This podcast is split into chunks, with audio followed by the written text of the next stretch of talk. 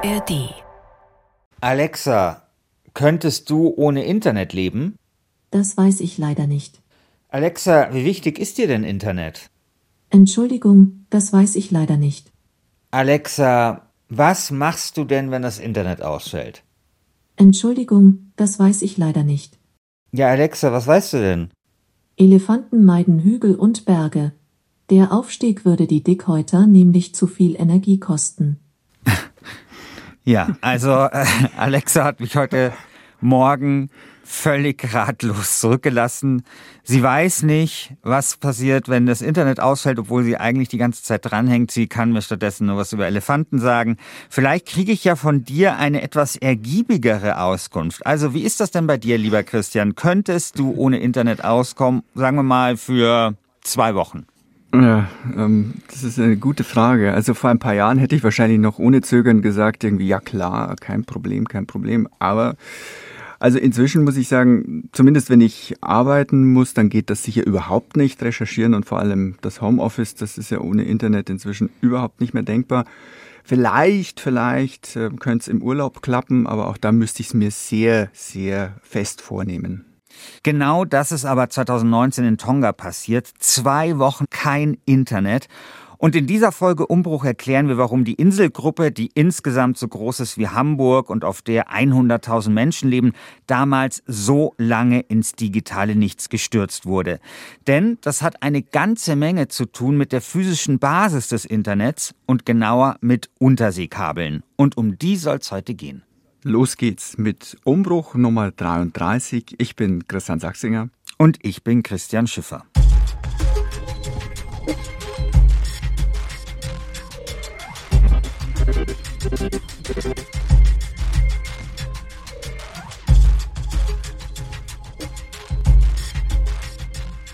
Christian, ich entführe dich heute nach Tonga, einen Inselstaat im Südpazifik. Wir schreiben den 20. Januar 2019. Es ist etwa 20.30 Uhr. Und an diesem Abend stehen die Einwohner der Hauptinsel Tonga Tapu vor einem Problem. Es gibt kein Internet mehr. Also wirklich gar kein Internet mehr, nichts. Es ist einfach weg. Keine Seite öffnet sich, keine Mail kommt an, kein einziges Bit bewegt sich. Und schuld daran ist ein kaputtes Unterseekabel. Was genau passiert ist, hat mir Mary Lynn von Newer erzählt. Mary ist Journalistin und arbeitet für Matangi Online. Das ist die wichtigste Online-News-Seite der Insel. It happened on a Sunday evening. You see, Passiert ist es an einem Sonntagabend. Da kam ein Öltanker an. Das ist nicht ungewöhnlich, denn wir brauchen Öl, um unsere Dieselgeneratoren am Laufen zu halten. Weil am Sonntag niemand arbeitet, müssen die Tanker bis zum Montag warten, bis sie in den Hafen einlaufen können. Das Schiff setzte also Anker und erwischte dabei das Kabel, das unsere Insel mit dem Rest der Welt verbindet. Als man den Anker gelichtet hatte, hing das Kabel daran wie Spaghetti. Tja, und dann fiel das Netz aus.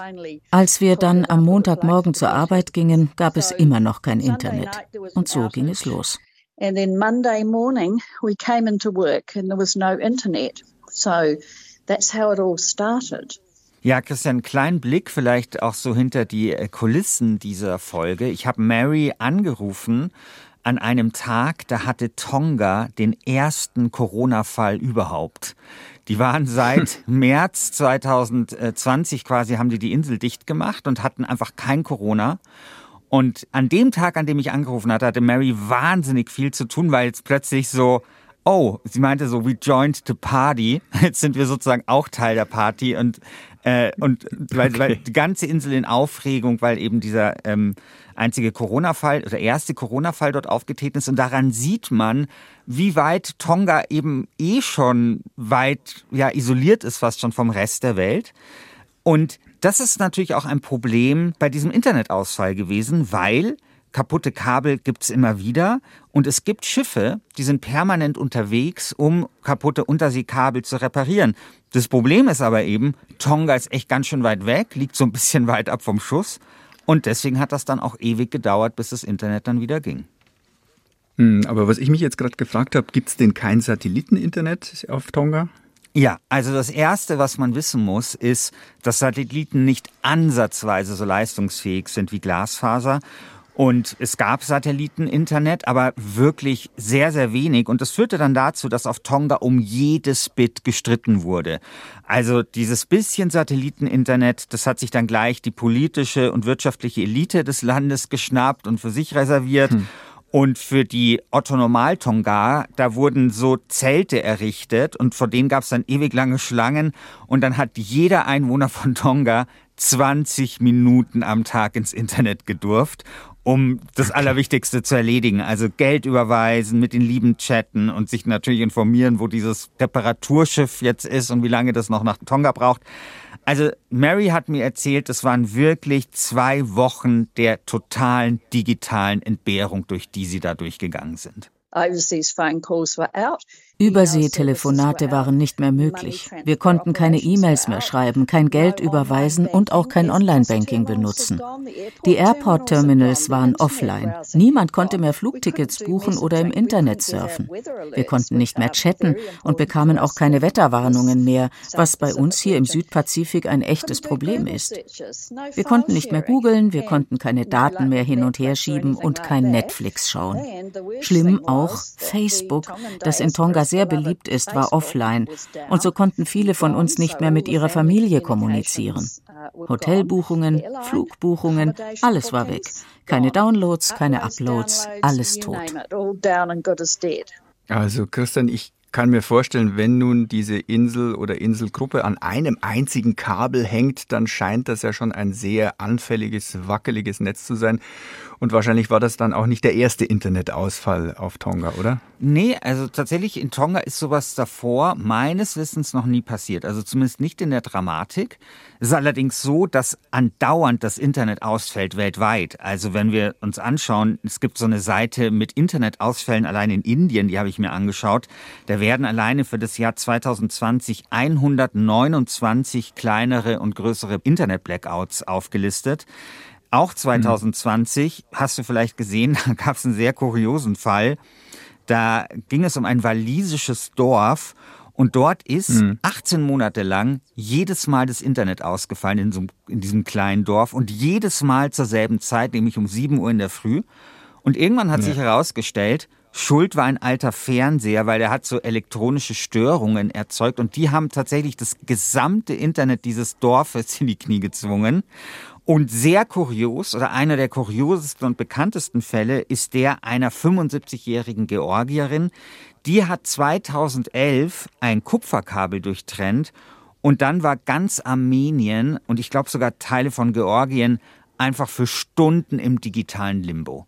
Hm, Christian, da müssen wir aber vielleicht noch erklären, wie kann es sein, dass ein einzelner Fernseher das äh, Internet ausknipst oder ein einzelnes Kabel, was durchgetrennt worden ist, dafür sorgt, dass in einem oder sogar zwei Ländern das Internet weg ist. Wie geht das? Also mit dem Fernseher, das weiß ich tatsächlich nicht. Wahrscheinlich ist das einfach so eine Überladung gewesen und äh, der Fernseher war halt einfach sehr alt. Und in dem Fall dieser Georgierin, dieser älteren Dame, das war eine Kupfersammlerin. Wir wissen ja alle, Kupfer ist sehr wertvoll, äh, war es schon 2011. Mhm. Die Preise sind ja da seitdem auch noch mal sehr gestiegen. Und diese Leitung bestand eben aus Kupfer und sie hat sie quasi irgendwie durchgesägt. Und das war halt einfach das Kupferkabel, das einfach sehr entscheidend war und einfach so dieses, dieses Land äh, mit, äh, also eben vor allem Armenien, eben mit Internet versorgt hat. Und 2011 gab es auch noch nicht so viele Kabel. Das heißt, die Redundanzen waren noch nicht so groß. Und da war das eben durchaus möglich, dass eben eine 75-jährige Georgierin einfach mal ein paar Millionen Menschen vom Internet abschneidet, weil sie irgendwie auf der Suche nach Kupfer ist.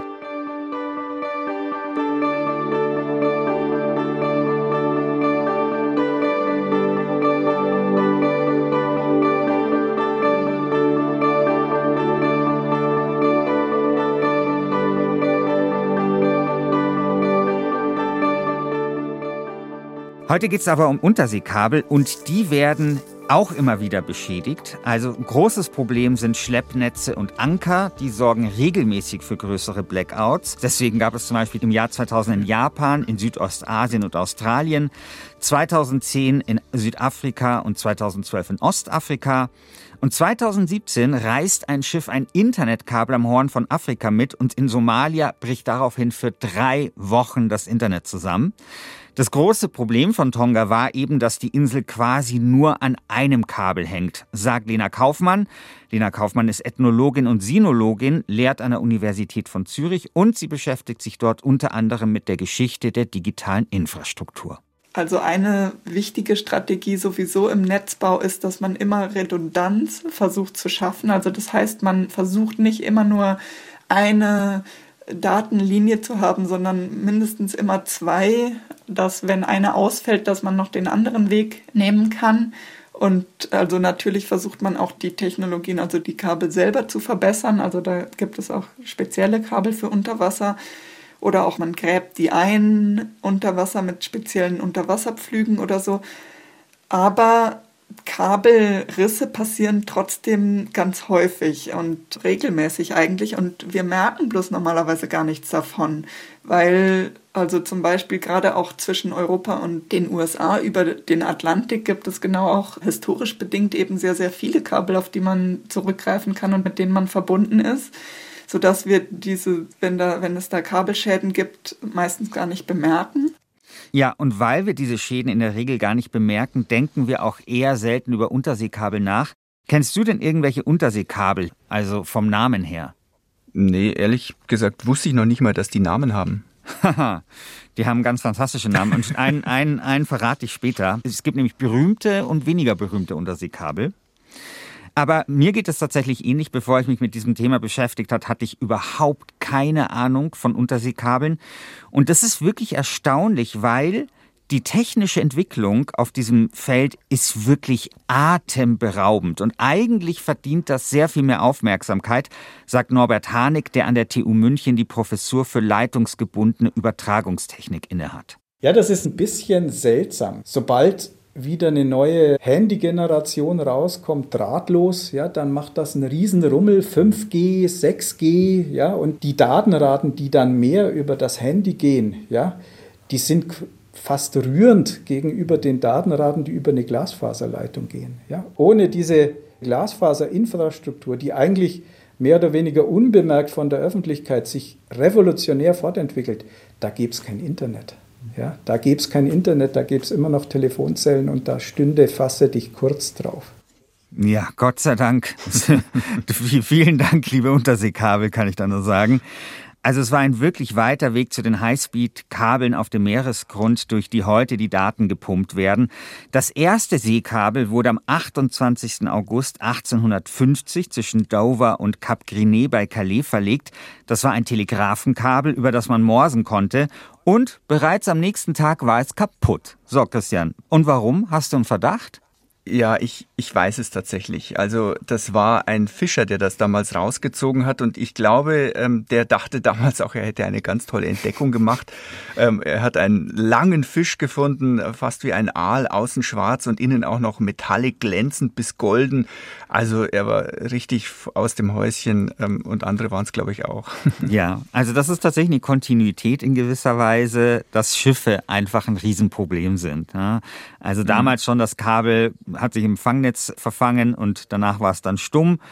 Und interessant, und das ist eine zweite Kontinuität, ist eben auch die Route dieser Unterseekabel, weil die heutigen globalen Highspeed-Internetrouten, die orientieren sich teilweise oder zu weiten Teilen eben an den Telegrafenrouten jener Zeit, sagt Lena Kaufmann. Was ganz interessant ist hier, also überhaupt ist diese Geschichte sehr interessant, dass diese Routen, wo die Kabel langlaufen global, ganz viel damit zu tun haben, welche Sicherheitsbedenken man jeweils hatte äh, zu bestimmten Epochen und auch was als besonders sicher angesehen wurde. Also die Kabel, die wir jetzt heute benutzen, die Glasfaserkabel, die gehen vor allen Dingen auf die Kolonial- und auf die Telegrafenzeit zurück. Und zwar so ungefähr auf die zweite Hälfte des 19. Jahrhunderts wo vor allen Dingen Großbritannien damals oder das British Empire, die hatte Kolonien und hat dann diese Kabel, also das Telegrafennetz dominiert und die Kabel vor allen Dingen entlang der Transport- und Handelsrouten gelegt. Man muss sich das so vorstellen, dass dann Kabellandestationen häufig einfach da gebaut wurden, wo sowieso schon Häfen, Handelshäfen waren und man wollte damit auch Kolonien erschließen und sichern. Also so wurde das zumindest wahrgenommen.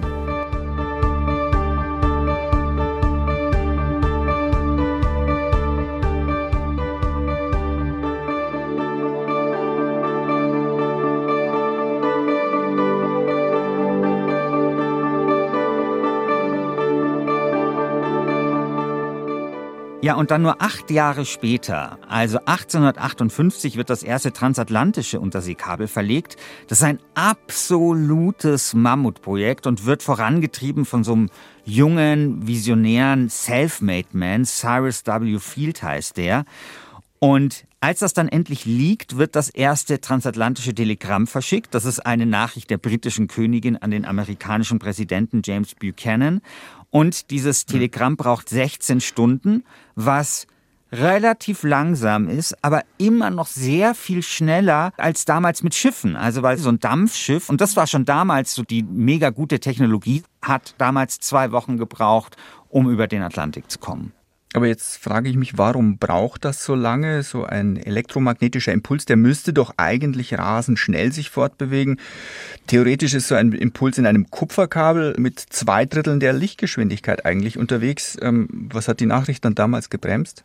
Die Menschen natürlich. Also in der Tat ist es so, dass die eigentliche Übertragung dieser Morsezeichen relativ zügig geht. Aber dann muss es natürlich noch dechiffriert werden dann muss das noch, ich meine, USA ist ein großes Land, muss das noch irgendwie ausgedruckt, ich weiß nicht, abgeschrieben werden, irgendjemand in die Hand gegeben werden, in die Kutsche transportiert werden, dann irgendwie zum Präsidenten und so weiter. Also wir, glaube ich, unterschätzen natürlich, dass es damals keine Motorisierung gab und einfach die Nachricht dann quasi dann einfach nochmal ganz normal physisch zu dem Präsidenten gebracht werden musste. Und da, okay, da also glaube ich. Insofern sind 16 Stunden natürlich gar nicht lange. nee, also damals war das sensationell. Also wie gesagt, im Vergleich zu zwei Wochen mit dem Dampfschiff. Und ich meine, Dampfschiffe waren auch schon neu. Also das war kurz vorher, war es so, dass es auch sehr viel länger gedauert hat. Also das fanden die Leute schon sehr, sehr sensationell. Allerdings äh, war es dann so, dass äh, das Kabel drei Wochen später, also man hat 400 Depeschen drüber geschickt, da ist es dann schon wieder zum Verstummen gebracht worden durch einen Stromstoß. Ach. Und dann war es dann auch so, dass äh, viele Leute das auch für eine Lüge gehalten haben und gesagt haben, dieses Telegrafenkabel gibt es gar nicht und so weiter. Mhm. Und äh, also das war ein großes Drama, dass das dann nicht mehr ging. Dann allerdings hat dieser Cyrus W. Field, also dieser Selfmade Man, der hat nicht aufgegeben. Der hat dann nämlich geguckt, wie kann man diese Technologie noch verbessern? Wie kann man dieses Kabel robuster machen? Wie kann man das besser verlegen? Und damals gab es dann ein Dampfschiff, das war die berühmte Great Eastern. Das war mit Abstand das größte Schiff der ganzen Welt, ein Riesenkoloss. Und mit dem hat man dann acht Jahre später wiederum eine robustere Telegrafenverbindung äh, verlegt und die hat dann auch gehalten. Und da hat man noch mit dem Morse-Alphabet Morse-Signale gesendet. Und das ging eigentlich bis in die 60er Jahre, also bis 1960 rum, ja. 1956 ist wirklich das erste Transatlantik-Telefonkabel verlegt worden, wo Sprachsignale drüber übertragen wurden, das sogenannte TAT1, Transatlantic Telephone Cable, ja, und da konnten sage und schreibe 48 Leute drüber telefonieren. Und diese Kabel oder die Bandbreite über diese Kabel, die war Mangelware. Bis 1970 waren in Deutschland Ferngespräche in den USA handvermittelt. Da musste man zum Postamt. Erst ab dann gab es wirklich die 001 Durchwahl sozusagen in die USA. Und bis Ende der 80er Jahre hat man sich auf Kupferkabel verlassen. Christian, hast du aufgepasst? Wir haben gerade das erste Mal in dieser Sendung den Namen eines Unterseekabels gehört. Ah. TAT. Genau, TAT1. Genau, ja. und das werden wir gleich nochmal hören, weil die heißen tatsächlich dann immer so TAT und werden dann durchnummeriert. Ja, also diese Transatlantikkabel. Die anderen, die woanders entlanglaufen, heißen dann wiederum anders. Und wir haben noch was mhm. gehört, was ich sehr interessant finde, nämlich das war, dass man sich bis auf die 80er Jahre eben auf Kupferkabel verlassen hat. Und das ist ja etwas, das beschäftigt uns ja heute immer noch, insbesondere in Deutschland. Ja klar, diese berühmte letzte Meile, wenn es darum geht, die letzten 100 Meter oder vielleicht sogar manchmal Kilometer bis zum Haushalt zurückzulegen. Ja, da gibt's in Deutschland oft eben noch immer kein Glasfaser, sondern Kupfer. Und ähm, die Telekom spricht zwar immer gerne von Glasfaser, aber das endet dann halt im letzten Verteilerkasten und danach ist sozusagen digitale Bummelstrecke. Genau so ist das. Eigentlich basiert das Internet auf Glasfaserleitungen. Und die sind extrem wichtig und die umspannen die Welt und die sind eigentlich verantwortlich für den kommerziellen Boom des Internets, den wir seit den 90er Jahren erleben. In den 80er Jahren gab es zwei Revolutionen in der Übertragungstechnik. Zum ersten hat man umgeschalten von analoger Übertragung auf digitale Übertragung. Ja, vorher hat man das Sprachsignal übertragen, so wie es jetzt über unser Mikrofon da aufgenommen wird. Und dann hat man das Signal analog digital gewandelt und quasi Nullen und Einsen übertragen. Ja. Das erste digitale Kabel, das war TAT8. Vorher gab es sieben analoge Transatlantikkabel 1988 und das konnte 280 Megabit pro Sekunde insgesamt übertragen. Megabit, das ist heute rührend. Ja, wenn man einen guten DSL-Anschluss hat, kriegt man ganz allein 50 Megabit pro Sekunde. Aber dieses erste digitale Kabel, das TAT8, war gleichzeitig ein Glasfaserkabel.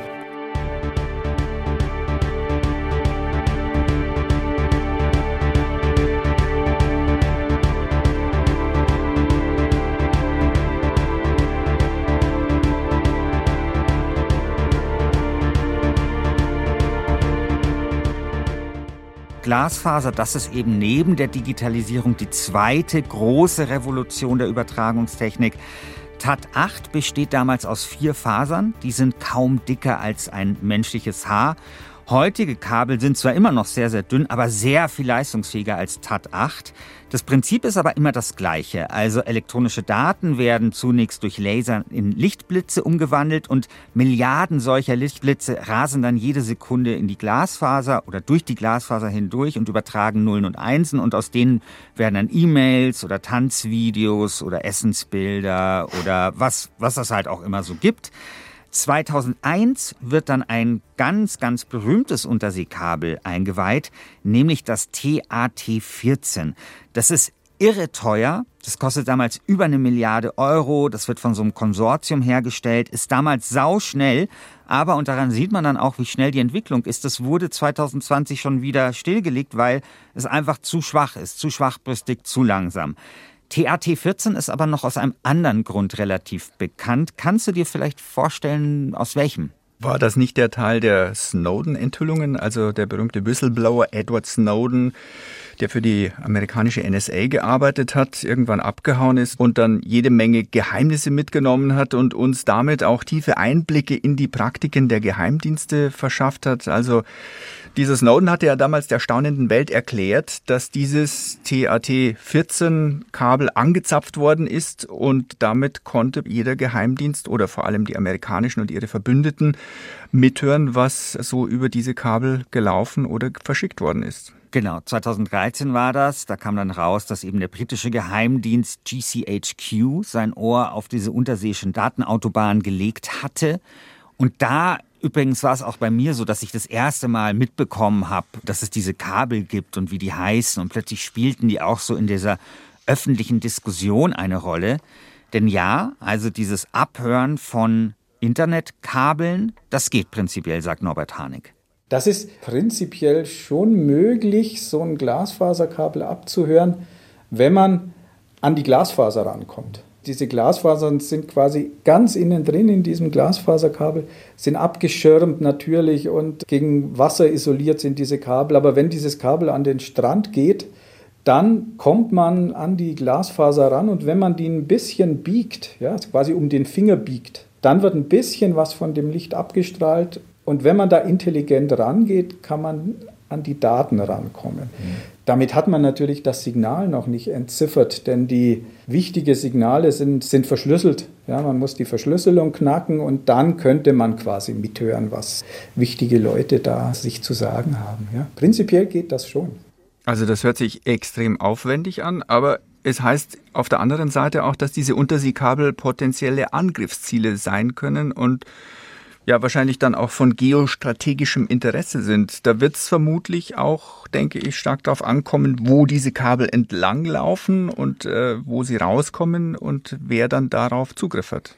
Genau, und da geht es im Prinzip um zwei Dinge. Also das eine ist Überwachung und das andere ist aber auch die eigene Kommunikation zu schützen. Es gibt ein interessantes Beispiel aus dem letzten Jahr, 2020. Da wollte Facebook und Google zusammen mit einer chinesischen Holding ein Unterseekabel verlegen. Äh, dieses Unterseekabel, ich sage den Namen, Pacific Light Cable Network sollte das heißen. Das sollte Hongkong direkt mit den USA verbinden. Aber die US-Regierung hat dann das Vorhaben gestoppt, weil sie gesagt haben, da könnten die Daten von US-Bürgern abgegriffen werden. Denn wir wissen, Hongkong ist zwar eine Sonderwirtschaftszone, aber sie gehört zum Territorium der Volksrepublik China. Und wir wissen auch, dass die chinesische Regierung chinesische Unternehmen dazu zwingen kann, sensible Informationen weiterzugeben. Ja, das heißt. Die Befürchtung war, dass dann die Daten eben, weil das in Hongkong quasi rauskommt, dann in die falschen Hände gelangen könnten. Und es geht natürlich dann auch immer um die Frage, wenn es um die geostrategischen Aspekte dieses Themas geht, auch darum, die eigene Kommunikation natürlich zuverlässig aufrechtzuerhalten. Es gibt ja diesen berühmten Satz, Daten sind das Öl des 21. Jahrhunderts. Ich mag den hm. nicht so gerne, weil die Metapher für mich nicht so funktioniert, weil Daten kann man mehrfach verwenden und man kann die auch gleichzeitig verwenden und wenn man Öltropfen in so einen Motor steckt, dann ist der halt verbraucht und man kann das nicht gleichzeitig tun. Aber was natürlich schon in diesem Bild mitschwingt, ist ja immer dieses Daten sind einfach extrem wichtig. Und das stimmt natürlich auch. Ich meine, unsere Informationsgesellschaft ist halt auf, nun ja, Daten angewiesen.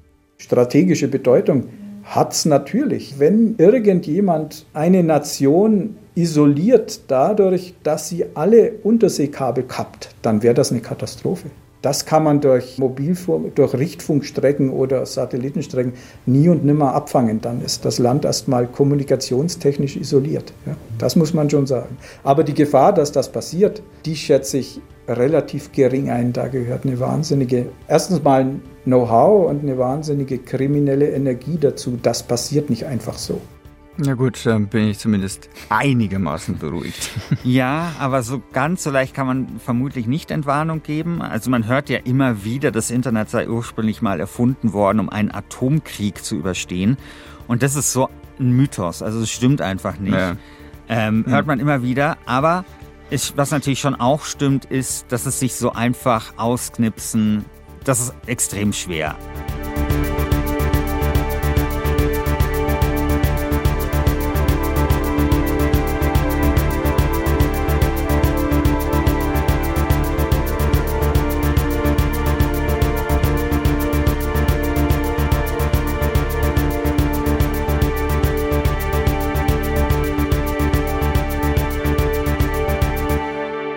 Und trotzdem ist ja natürlich das globale Netz nicht unverwundbar. Also man könnte es zum Beispiel schon massiv ausbremsen und die Folgen könnten dann gravierend sein. Also das befürchtet zumindest der Politikwissenschaftler Motohiro Tsushiya von der Keio Universität in Japan. So if I discuss Wann immer ich diese Themen mit Kabelnetzbetreibern und Telekommunikationsunternehmen bespreche, sagen die, ach, das ist gar kein Problem, wir haben doch viele Kabel. In Japan gibt es 16 Stellen, an denen irgendwelche Kabel anlanden. Wobei es mehr Kabel gibt als Anlandestellen, gehen wir also mal von 30 Kabeln aus. Wäre es möglich, diese Kabel alle gleichzeitig zu sabotieren? Ich weiß es nicht. Leicht ist es bestimmt nicht, aber man kann auch nicht ausschließen, dass es beispielsweise Nordkorea gelingen könnte, 16 Gruppen gleichzeitig zu jeder dieser Kabellandestationen zu schicken und alle Kabel zu zerstören. Und auch wenn das nicht gelingt, nur ein oder zwei oder drei Kabel gleichzeitig zu verlieren, ist ein großes Problem. Wir können dann weiterhin E-Mails senden, twittern oder uns bei Facebook einloggen, aber bei Finanzunternehmen geht es um Sekunden und da können zwei ausgefallene Kabel durchaus einen Unterschied machen. Bei einem Erdbeben in Taiwan, ich glaube es war 2009, wurden einige Unterseekabel beschädigt. Die Folge war, dass der Traffic über die USA geleitet werden musste. Und so konnten japanische Investoren nicht mehr mithalten. Die Reaktionszeit war einfach zu lang. Wir wissen, dass russische Unterseeboote versuchen herauszufinden, wo genau Unterseekabel verlaufen. Und ich sage, wenn so ein Kabel in einem kritischen Moment beschädigt wird, könnte das auch Folgen für die US-Wirtschaft haben. Ähnlich sieht es übrigens in Frankreich aus, wo in Marseille zahlreiche Unterseekabel anlanden. Man könnte also die Kommunikation verzögern und das weltweit. Ja, Christian, wir haben ja letzte Folge erst besprochen, wie wichtig äh, nicht nur Sekunden, sondern sogar Hundertstel oder Tausendstel Sekunden sind, wenn es zum Beispiel darum geht, die guten Geschäfte an den Aktienmärkten zu machen. Also da kann man sich schon vorstellen, wenn irgendwie ähm, ein paar Sekunden fehlen in der Leitungsgeschwindigkeit, das kann für ein ganzes Land desaströs sein. Genau daran musste ich auch denken. Und es vermutlich sind es sogar Bruchteile von Sekunden. Ich meine, wir denken natürlich immer so, hey, können wir noch unsere Netflix-Serien schauen und äh, können wir irgendwie unsere E-Mails schicken, aber das hat natürlich noch ganz andere Implikationen. Und deswegen, ich, ich finde, dass der äh, japanische Professor da vielleicht durchaus einen Punkt hat.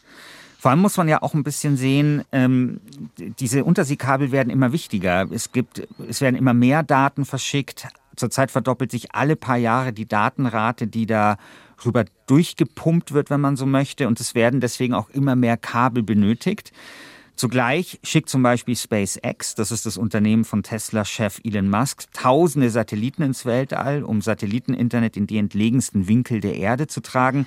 Das ist ein hochproblematisches Projekt, weil es äh, Weltraumschrott verursacht oder verursachen könnte und quasi dann anderen Satelliten schaden könnte.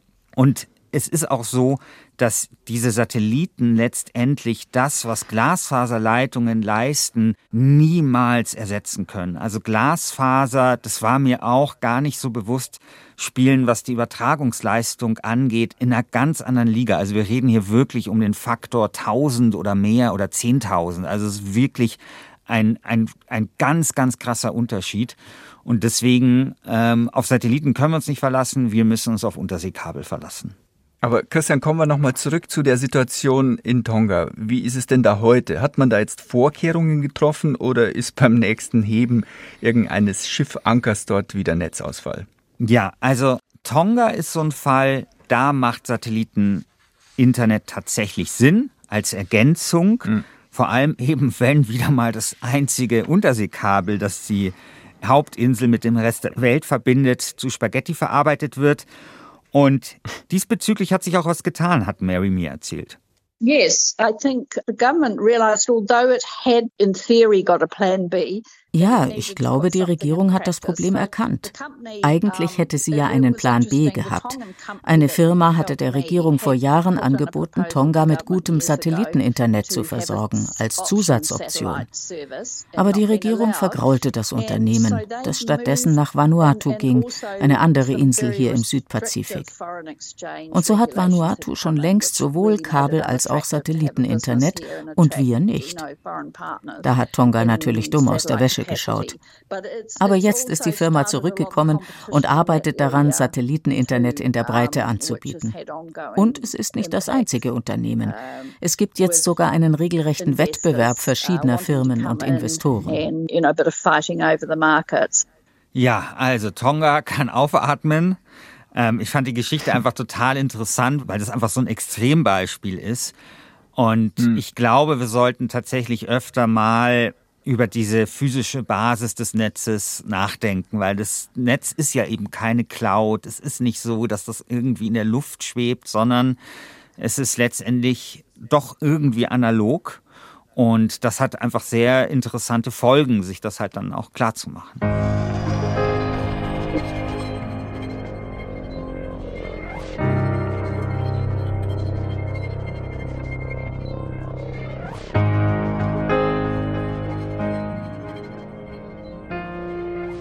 Das war's mit der Nummer 33 von Umbruch.